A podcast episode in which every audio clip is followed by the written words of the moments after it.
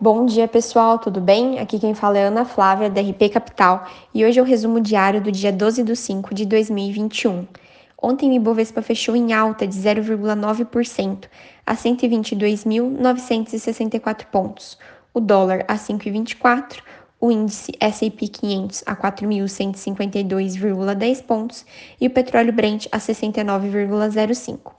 No Brasil, a inflação medida pelo IPCA de abril exibiu elevação de 0,31% em relação a fevereiro, ligeiramente acima da expectativa da XP de 0,28% e do consenso do mercado, 0,29%. O resultado trouxe sinais mistos, com a desaceleração em serviços contrabalanceada por bens industriais ainda pressionados. Destaque na seara doméstico também para o cenário político.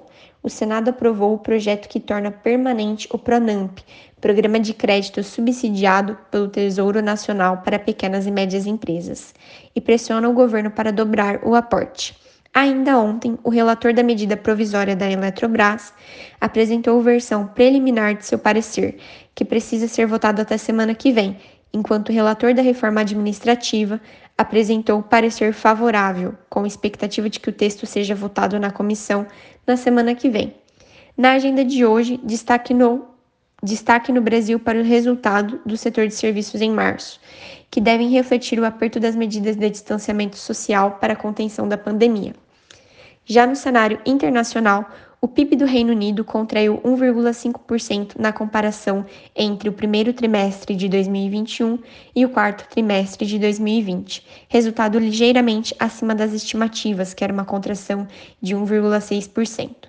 Já a produção industrial do Reino Unido registrou expansão mensal de 2,1% em março, superando com a folga as projeções do mercado de 0,8%. Os dados mais recentes sobre a atividade econômica britânica vem mostrando recuperação acelerada na esteira dos avanços do programa de imunização da população contra o Covid-19.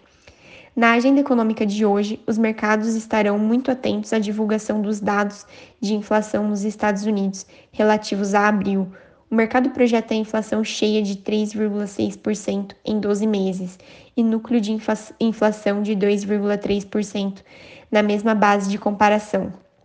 A forte recuperação da economia americana, impulsionada por massivos estímulos fiscais e avanços notórios na vacinação contra o Covid-19, vem alimentando as preocupações do mercado com relação ao quadro inflacionário do país.